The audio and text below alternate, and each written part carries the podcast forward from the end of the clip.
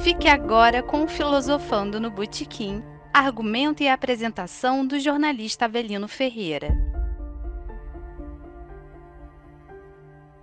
Pereira, quando você era novo ainda, você tinha 10 anos, quando Dona Alcinda foi assassinada. Certo.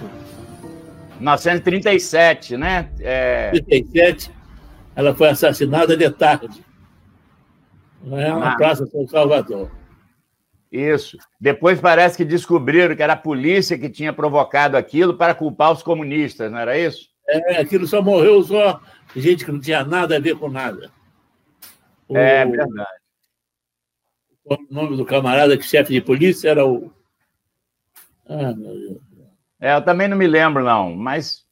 Eu vou me lembrar. Uhum. Mas ele, é, no, no, início, ele culpou os comunistas. Aquilo tudo naquela época não havia muito comunista, não havia mais integra, integralista. Integralista. O comício era de integralista, né? Isso era de integralista. Isso. Agora, é, depois, aí você foi, você foi, você vai para o Rio, estuda, vai para São Paulo, estuda, mas sua família tinha a usina Santa Maria. Santa Maria. E, e seus irmãos ficaram por aqui, em Campos. É por aí. É, o Jorge e Zé Carlos, eles, eles ficaram em Campos. Ficaram em Campos. E, e, e, e, cresceram cuidando junto com seu pai, seu Jorge, na usina. Usina, isso. Tá. Quando é, é, você termina a eletrotécnica, você volta para Campos ou você vai para o Rio de Janeiro?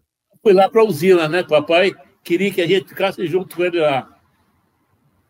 Você foi para a usina? Foi crescendo. Uhum. Então, fui pegando um pedaço lá e trabalhando na usina. Entendi. Entendi.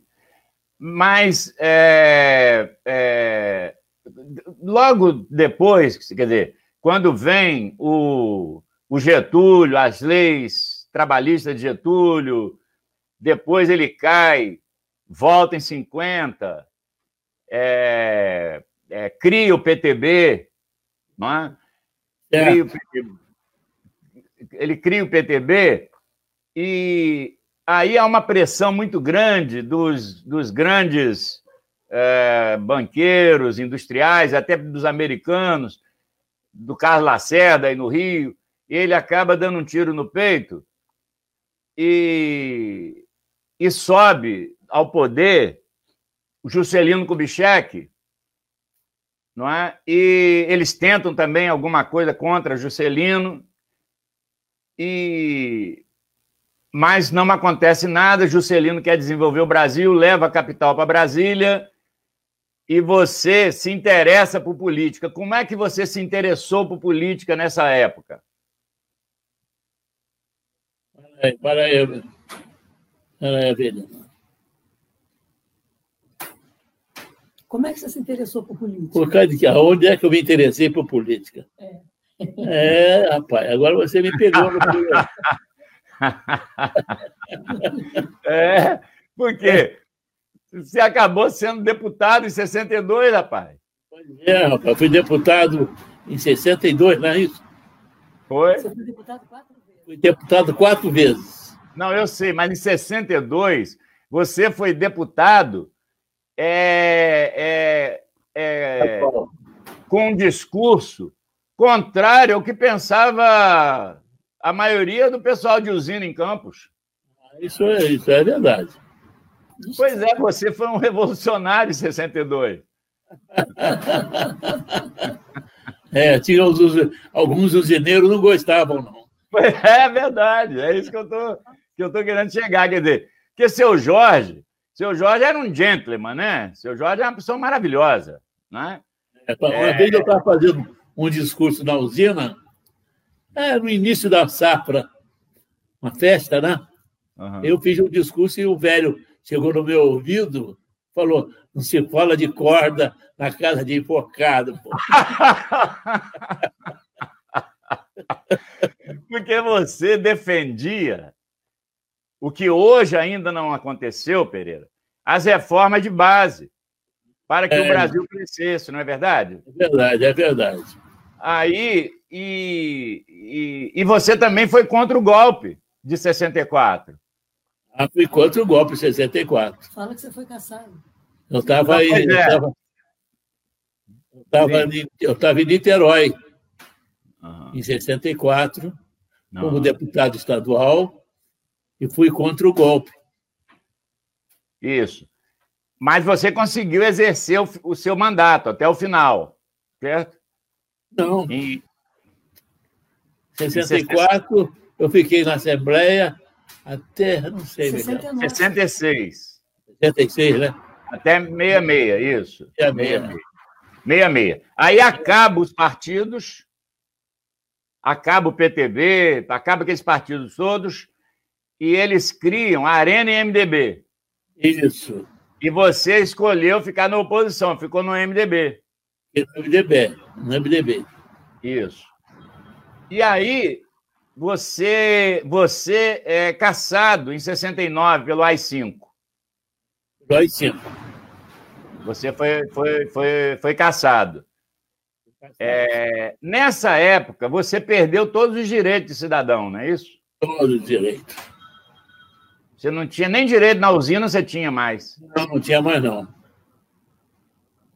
O, é... gerente, o gerente do Banco do Brasil, de Bom Jesus, me chamou e falou: recebi aqui um, sei lá, um papel, um documento, para não atender você em nada, nada, nada. falei, como, é que, cara, como é que você conseguiu sobreviver, Pereira? A usina tinha muita, muita coisa, né? A usina. Você ficava na usina, não fala? Fiquei lá dentro da usina, quieto. O velho estava lá. Enfim, fiquei bem lá na usina. Os operários gostavam de mim. Então era muito fácil. Minha vida na usina sempre foi muito boa. Ah. Aí inauguraram o retrato lá, meu, na usina. Tinha... tinha, um prestígio lá que eles inventaram. Mas a verdade, é que eu, a verdade é que eu fui bastante feliz lá. Os operários gostavam muito de mim. Sim. Ah, é, é, é, aí, Pereira, é, é, quando foram passando os anos e nós tivemos a. Eu posso dizer, você talvez não, não sei o que, é que você pensa, da infelicidade de ter vindo para cá o senhor Evaldo Inojosa, que antes era proibido queimar canaviais, certo? É. Depois ele trouxe como uma modernidade a queima dos canaviais, para ficar mais fácil cortar a cana. Certo.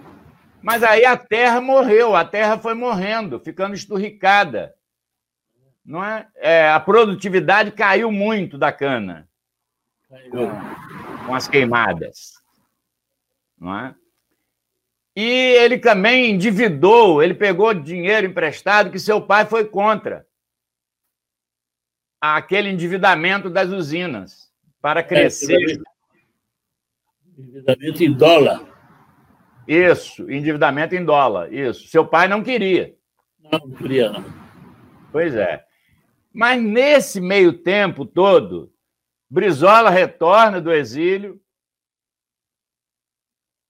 querendo formar uma frente de todo aquele pessoal que tinha sido caçado, que tinha sido perseguido, não é?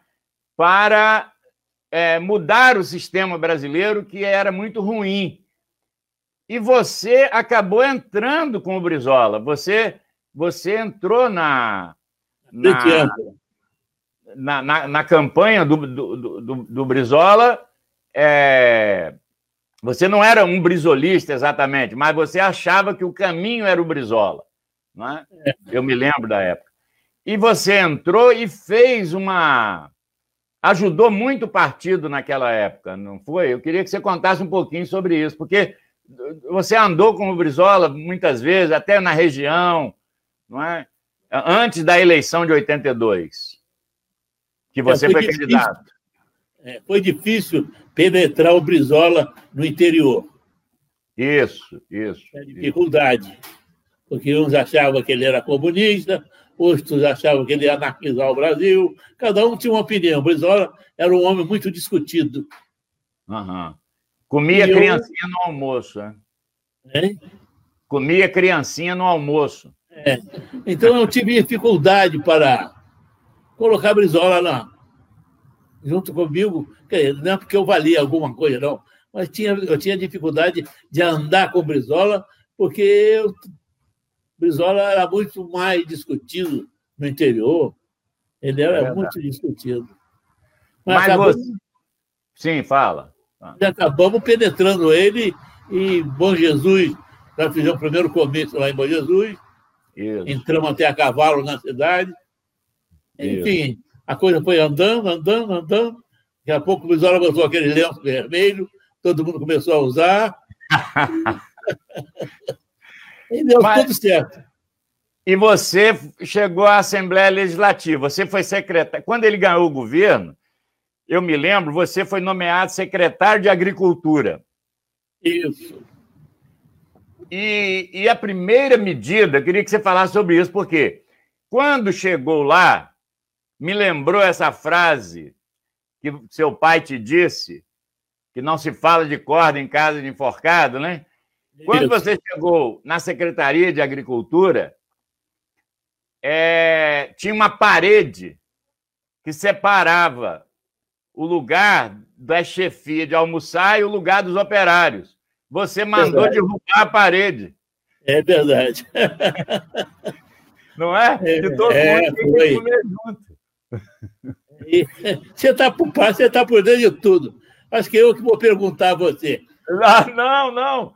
É porque eu te admiro tanto que eu acompanhei a sua história, você sabe, eu te, te apoiei naquela época e tudo mais. Foi, e, e com muito orgulho, né? Obrigado. E, e teve, e, e, e, Brizola também gostava muito de você. Você chegou a ser diretor da, do PDT regional. Foi. Não é? Você chegou a ser dirigente do, do, do partido, não é? Cheguei a ser. Pois é. Aí, quando você faz uma. O Brizola faz uma visita à região, nós estávamos juntos, e aí eu não sei se sua memória é boa, porque a minha não é. Nós dormimos na casa lá de Santa Isabel. Ei. E aí eu acho que estava lá Darcy Ribeiro, não sei se Neiva Moreira. Tinha uma turma boa do Brizola junto com você, andando, você conduzindo ele naquela região. Perfeito. De, de Bom Jesus e tal. E aí fomos dormir na sua casa e tinha uma piscina, me lembro de uma piscina nos fundos da casa, uma piscina grande. Tinha, tinha uma piscina lá. Isso. E quando chegou a noite, era muito silencioso. Lá, a região, a casa, era muito silenciosa. E tinha alguém usando um relógio de, de pulso que fazia um tic-tac. Aí, eu não sei se foi Neiva Moreira ou se foi Darcy Ribeiro, alguém pombou com aquele tic-tac, embrulharam aquilo numa toalha e foi colocar o relógio na ponta da piscina, na outra ponta da piscina, lá à noite, para o pessoal poder dormir em paz. Você se lembra de quem era esse relógio, não? Não, lembro, não. Era seu? Não, não. Era, era de Neiva Moreira. A, a, não tinha aquela turma Cibilis Viana, tinha aquela turma que cercava o Brizola ali mais antigo, né? É. E, e, e, e, ele ficou tão satisfeito de dormir na sua casa e gostava muito de você, que no outro, no café da manhã, pela primeira vez na vida, eu vi o Brizola contar uma piada. Eu não sei se você se lembra, ele, ele, ele, ele foi a, a, no Rio Grande do Sul, em Porto Alegre, uma, um cinema, e viu um cara que queria entrar com um galo no cinema. E era proibido. Não podia entrar com o galo. Aquelas calças largas de, de, de sulista, ele coloca o galo dentro da calça e entra no cinema. Subrizola contando. E você imagina o Brizola contando piada. A gente... Ele contando, rapaz, não sei como é que você não se lembra disso, na mesa do café. Aí é, tinha um cara que sentou ao lado desse cara do, do, do Galo com um, um pacote de pipoca. Sei. E o Galo saiu da braguilha dele, botou a cabeça para fora e começou a comer a pipoca do, do cara do lado. É, eu me lembro disso. Isso, é uma piada que o Brizola que contou isso, rapaz. Nunca ouvi Brizola contar piada. É verdade, é verdade. Porque, é, Você se lembra de tudo. Você lembra de tudo. Não. E o Brizola era um cara muito formal, né? Muito. Muito formal, assim, né? Muito sério, muito formal e tal. É... A partir dali, nós tivemos. Você foi, foi deputado de novo. Você, você, novamente você chegou a ser deputado. Você, você, né? O terceiro mandato de deputado estadual, é. não é? E... Foi federal, claro. Mas, mas aí o governo era de Moreira Franco. Nós perdemos a eleição com Darcy Ribeiro e, e sofremos assim muito com Moreira Franco. E eu me lembro que o pessoal fala assim: esse Pereira é louco, ele é, fica sozinho no microfone na Assembleia Legislativa, defendendo o Brizola, sozinho, não é? É, é? é, porque Moreira conseguiu comprar a maioria da, dos parlamentares, né? É verdade. E você resistiu ali é, numa oposição muito forte a, ao desmanche do, dos CIEPs, né? Que o Brizola é. tinha feito. O, o, o, Moreira Franco acabou com aquilo tudo, né? E, aí eu, eu, e aí depois você não saiu mais candidato, eu não sei o que, que houve, porque nós tivemos um certo afastamento e, e aí veio o Garotinho, Garotinho também gosta muito de você, gostava, sempre gostou de você. É... Aí eu passei a ter mais contato com Maria Lúcia, né, que ficou aqui no casarão, da... em frente à Beneficência. E eu tenho uma cena que eu queria que você falasse, se você tiver liberdade para falar, que é a seu Jorge tinha pedido para não deixarem Inojosa ir ao enterro dele. Ele não queria que Inojosa segurasse no caixão dele. Era um pedido dele.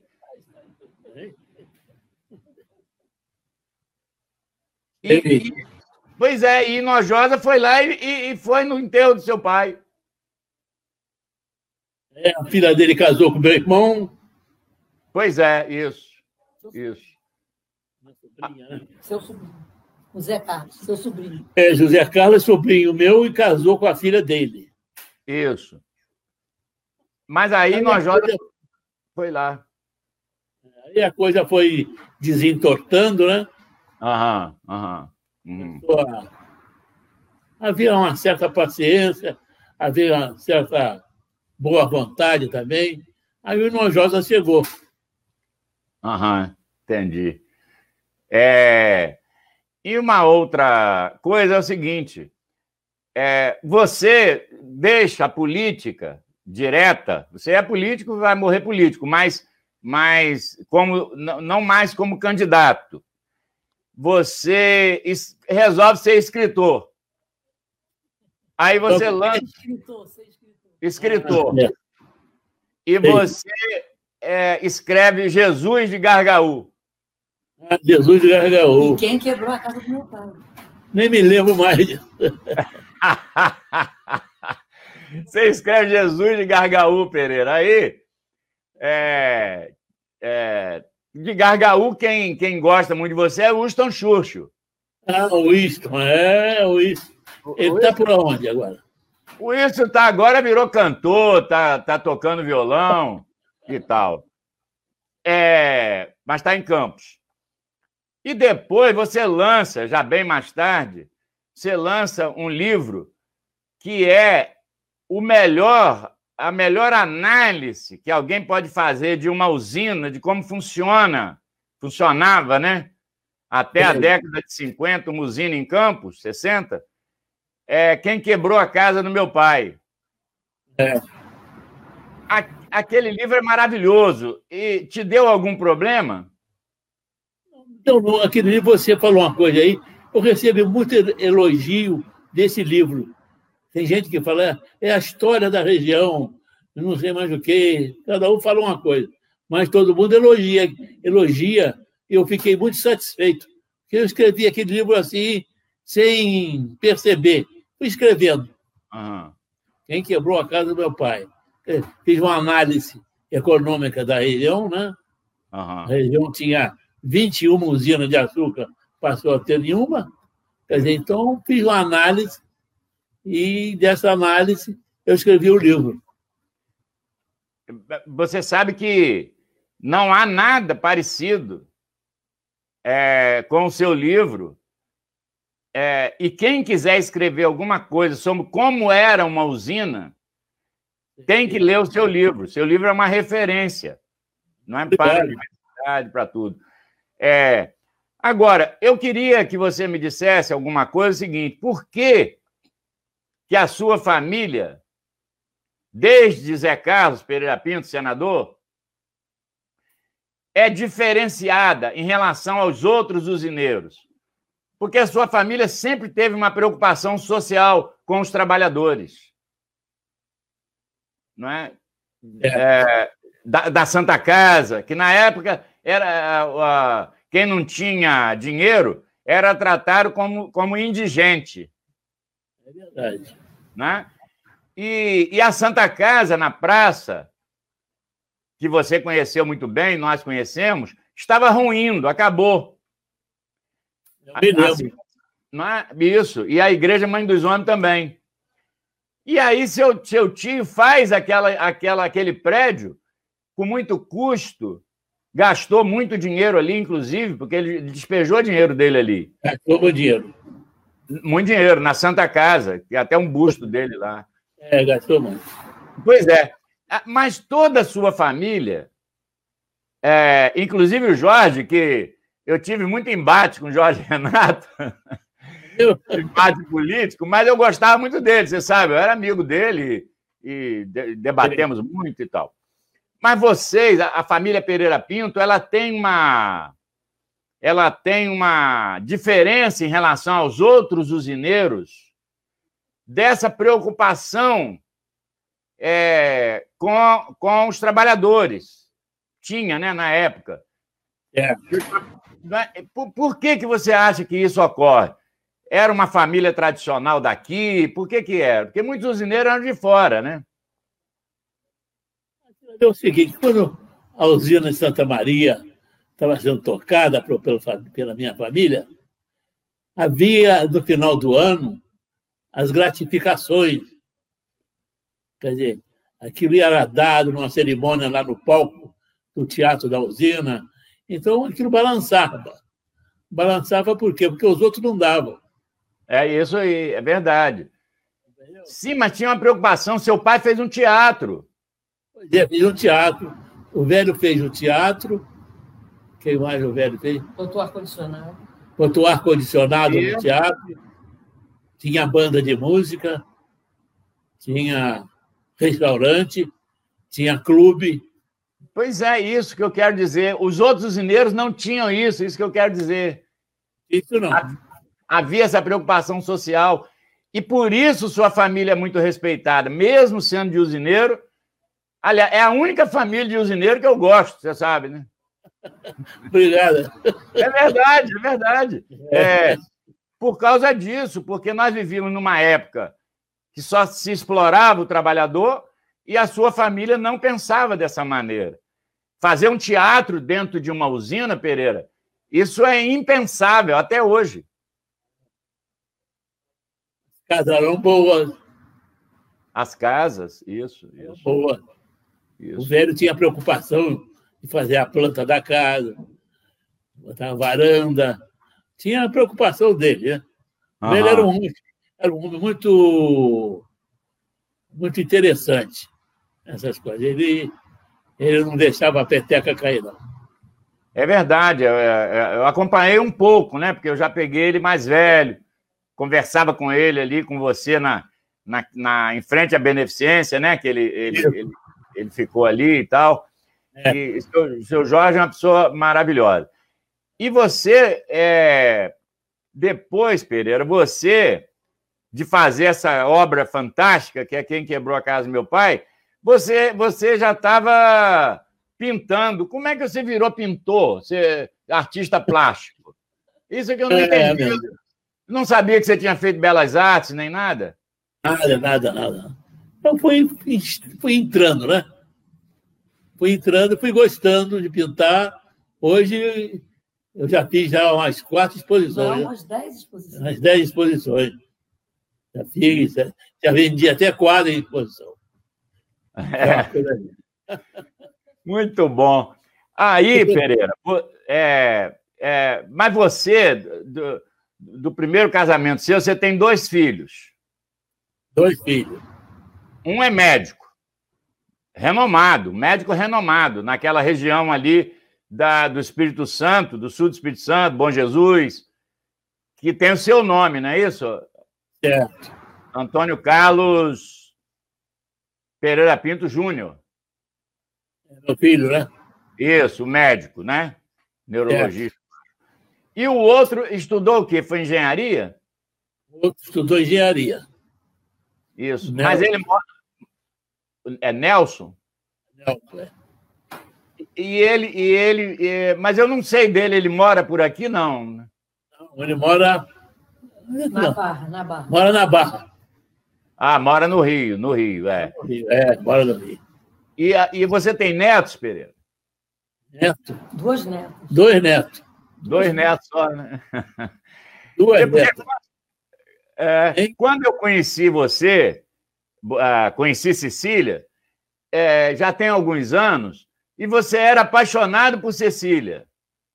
Você falava. Obrigado, obrigado. obrigado. Não, é você falava que, que, que era um grande amor da sua vida e tal. É, aí eu falei assim: é, eu não conheço essa mulher, né? Que você falava, mas eu não conhecia, né? É, depois eu vim conhecê-la. Eu não sei se foi em Ipanema, na, onde você mora, na, na... Você mora na mesma, no mesmo apartamento em Ipanema, né, Copacabana? É esse aqui. É, isso, isso. É, e, e, mas eu acho que eu conheci Cecília aqui em Campos, eu não me lembro, não me lembro agora exato. E é uma pessoa maravilhosa, assim, né? E todo mundo gosta dela, é impressionante. Toda a sua família, Laurinha fala muito bem dela. Você vive muito bem com ela, né, Pereira? Muito bem. Tem bem, muito... bem até demais. Fala, muito Tem bom. 30 anos de casado, estou com 30 anos de é, casado. É. Eu achei que, que não ia dar certo eu, na época que você falava, porque eu falei, Pereira nessa idade está apaixonado, né? Porque você falava que estava apaixonado. Eu falei, mas como é que um cara velho desse está apaixonado? E, na é. verdade, tem 30 anos já, né? Muito bom, né? Mas Cecília é uma companheira muito boa. Sim, aí eu soube, eu sei dela, não tem muita intimidade, mas uh, quem me fala muito bem dela é Laurinha. Laurinha, Laurinha é sua sobrinha maravilhosa, né? É, Laurinha é. Filhada, fala, filhada. Laurinha é minha filhada, né? Ah, é sua filhada, é? Filhada. Laurinha tem tudo comigo. É. Você sabe... Fala, fala. Eu quero falar uma coisa que você talvez não saiba. O pai da Maria Cecília foi meu nosso vizinho lá em Campos. Ele morava na rua Alberto Torre, morava numa chácara ali em frente à direita. Então, esse, aí vem um e conhecimento. seu pai, ele era muito amigo do meu pai. Então é, é, é algo antigo, né? É, é... é. Isso e você sabe, você sabe que o pai dela escreveu a, a lei da sociedade como é que é? A lei da sociedade, a lei da sociedade anônima. Ele é advogado. Ah, Ele é advogado. Uhum. Advogado, advogado pesado, muito bom. Qual é o nome dele, Pedro? Alcredo Lamy. Alcredo Lamy. Alfredo Lamy. Alfredo Lamy. Eu vou procurar foi, essa. Foi professor do liceu, Não, no estudou no liceu. Estudou no liceu, né? Ele estudou no liceu. Estudou no liceu, né? Ah, muito bom isso, Pereira. Agora, é, com toda essa experiência que você tem, Pereira, é, e toda, toda você se entregou para a vida pública quase toda a sua vida, você sabe disso. É, como é que você vê hoje? Ó, você que sofreu com a ditadura militar. É a ditadura militar ela foi muito ruim, inclusive economicamente para o país, né? Péssimo. Atrasou muito, foi péssimo. Nós tivemos um boom de crescimento econômico, mas não colocaram as coisas na Constituição. Ou seja, as reformas de base que você lutou em 64 não aconteceram. Até hoje estão brigando pela reforma de base. E nós elegemos hoje um governo autoritário, defensor da ditadura militar. Como que você vê o futuro do nosso país, Pereira? Você, tem, você acha que tem esperança para o nosso país? Eu tenho esperança no nosso país. O Brasil é um país muito rico, né? Ah. Um país com um povo muito bom. O Brasil é um país que vive o dia a dia vamos dizer, muita fartura, tem muita, um campo muito bom, produz muito, muito, produz muito. Não sei o que você vai falar. Vegetão, arroz, feijão, soja. O Brasil é o maior produtor de soja do mundo, é o maior produtor de açúcar do mundo, é o maior produtor de café do mundo, é o maior produtor de de carne do mundo. O Brasil é um país fantástico. Pois é, mas essa renda não é distribuída. Hein? Essa ah, não, renda... não é distribuída, não, não, não, não. Não é distribuída, não. É ao contrário. É um país de muito é, dificuldade de, de, distribuição, distribuição de riqueza. Se anda pela é. calçada aí, você vê o povo todo caído aí, que é um é. país que ainda não tem ainda uma, não arranjou uma saída. Pois é, isso que eu, que eu queria ouvir de você em relação ao futuro, por quê? Porque os países que melhoraram depois da Segunda Guerra Mundial são aqueles países que criaram um sistema de proteção social. É? A Dinamarca, a Suíça, a Suécia, a Bélgica, Holanda, né? eles, eles não têm miséria não é? e não são tão ricos quanto o Brasil. O Brasil é a oitava maior economia do mundo. É. E agora, nessa pandemia, Pereira, você vê a quantidade de miseráveis que nós temos nesse país, né, que se rendem a um, a um Bolsa Família, que se rendem a um, uma ajuda extemporânea, é, é, porque pela, pela, pela pobreza muito grande, que não é a classe média que arrebenta com eles, são os muito ricos, que ficam sempre mais ricos. Aí eu fico assim: será que Pereira, depois de todo esse tempo, essa luta toda e tal, ainda acredita que nós vamos chegar a, a, a ver, ou chegar, o Brasil vai chegar a um ponto em que ninguém precisa estar roubando celular na rua? Vai melhorar? Nós temos perspectiva de melhora? É verdade. Porque hoje nós temos um governo autoritário, Pereira. Fala que você é contra o Bolsonaro. É isso mesmo. Fala que você é contra também. Eu, por exemplo, Bolsonaro, por exemplo. É um horror. Estou entrando, tô entrando na política sem você perguntar. Mas não é. Bolsonaro é um. É um, um ele, ele não fecha o Brasil politicamente falando. Ele, não, ele, é um, ele é um ele é um presidente que fala o que quer, mais nada. Não tem projeto, né? Tem nada, nada, nada, nada, nada, nada. Fala o que quer, não tem projeto, então vai levando. Eu, eu é, é, você acredita? Porque olha só, a, a, a única forma não sendo as armas, a única forma de você mudar um sistema é pelo voto. Né? O voto é a arma que todo mundo tem igual. Né? Você acha que pelo voto nós podemos ainda, nos próximos anos, ter uma coisa melhor nesse país, um estadista nesse país? Que o último estadista que eu conheci foi o Brizola, que não chegou à presidência da República. Não é? é. Você, você acredita nisso, que nós teremos um estadista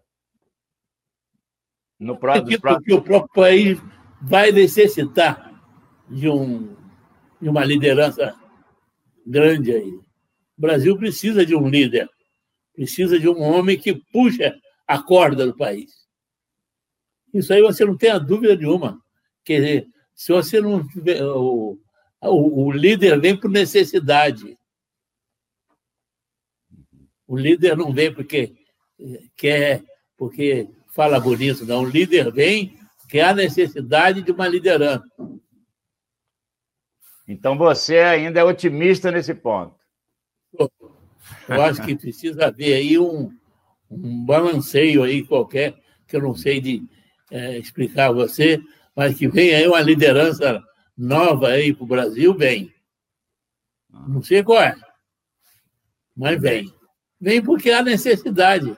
Como é que um país desse tamanho, um país riquíssimo desse, não fica com uma. Não, não é levado com uma, uma, uma liderança pesada. Uhum.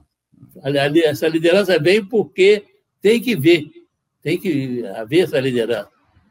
Uhum. Não é que a liderança queira ser líder. O país vai obrigar a haver uma liderança. Essa liderança é que será a salvação desse país.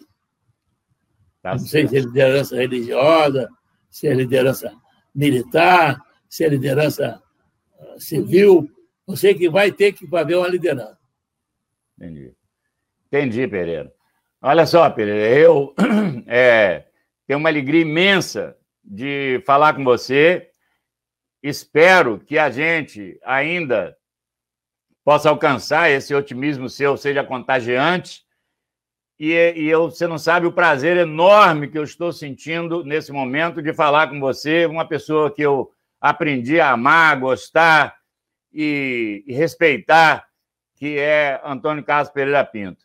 Eu Obrigado. quero, terminando essa, esse ao vivo, é, agradecer muito a Cecília, que, que é uma pessoa que foi muito cordata, excelente, né? e agradecer a Laurinha, que que falou comigo: olha, se você falar com, com o tio, tio Tony, que eu chamo, tio Tony, é, ele vai ficar muito satisfeito, porque eu estava até sem jeito de ligar para você. Eu falei: há quantos anos que eu não falo com o Pereira?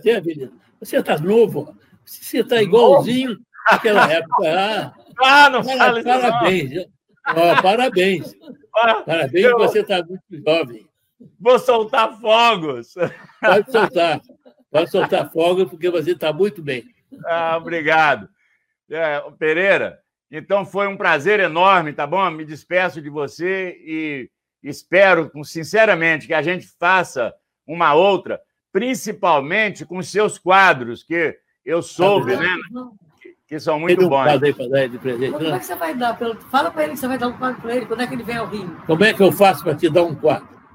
Ah, é. com essa pandemia eu tenho medo. Você sabe que eu não tinha medo da morte, agora eu tenho medo. Então, eu estou com medo desse vírus. Mas então, vamos esperar. Vamos esperar acabar. acabar isso aí. Isso, isso, em breve. Você me avisa e nós vamos ver os quadros e você leva aquele quadro que você quiser. Ah, muito obrigado, Pereira. Já ganhei um presente, quer dizer, vou soltar mais fogos ainda. Muito obrigado, tá bom? Obrigado a você. Ah, felicidade, meu amigo. Um abração. Tá, tchau. Uma boa, uma boa viagem. Dá um abraço no uísque. Ah, sim, claro, claro. claro. Para ele. E uma boa viagem para você. Ah, obrigado, meu amigo. Um abraço. Felicidades. Tchau, tchau, Cecília. tchau, obrigado. Filosofando no Botequim. Argumento e apresentação do jornalista Avelino Ferreira.